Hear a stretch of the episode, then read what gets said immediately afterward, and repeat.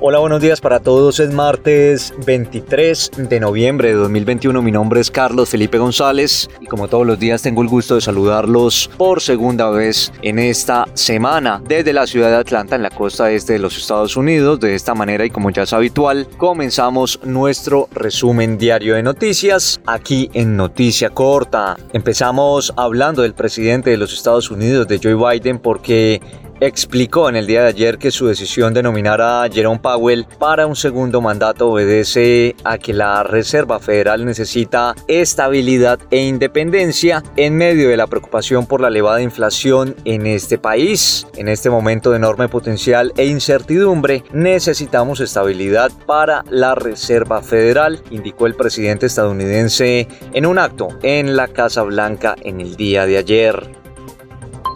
Y seguimos hablando de Estados Unidos porque la policía descartó que el atropello masivo del pasado domingo con 5 muertos y 48 heridos en Waukesha, Wisconsin, durante un desfile navideño en el que había numerosas familias con niños, se trata de un atentado terrorista. El autor del arrollamiento, un hombre que conducía un auto todoterreno rojo, derribó a varias personas y también a varias vallas colocadas para el desfile y embistió de esta manera a la multitud a las 4.39 de la tarde del domingo, atropellando a decenas de personas, muchas de ellas menores de edad.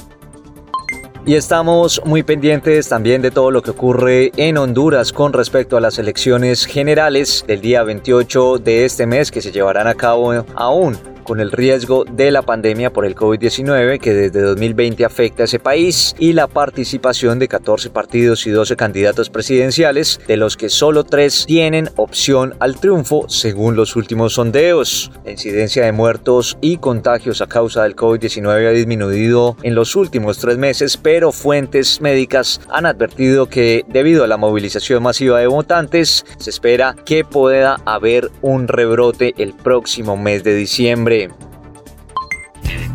Y ahora deportes, en Noticia Corta.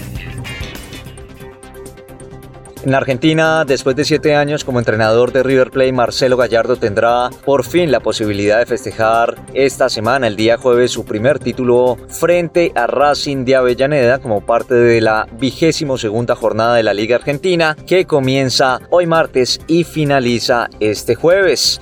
El equipo millonario lidera la clasificación con 49 unidades, seguido de Talleres con 40, Defensa y Justicia con 37 y Boca Juniors con 36.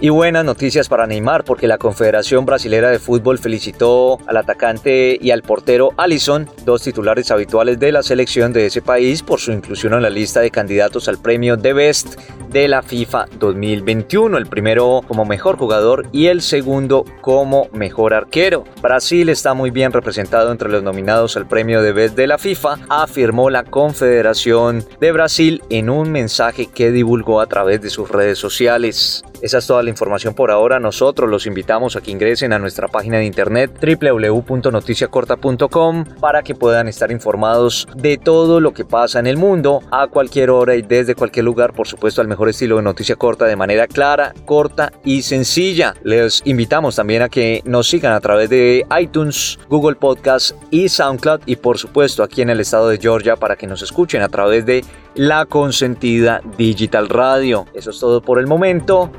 Feliz día martes para todos.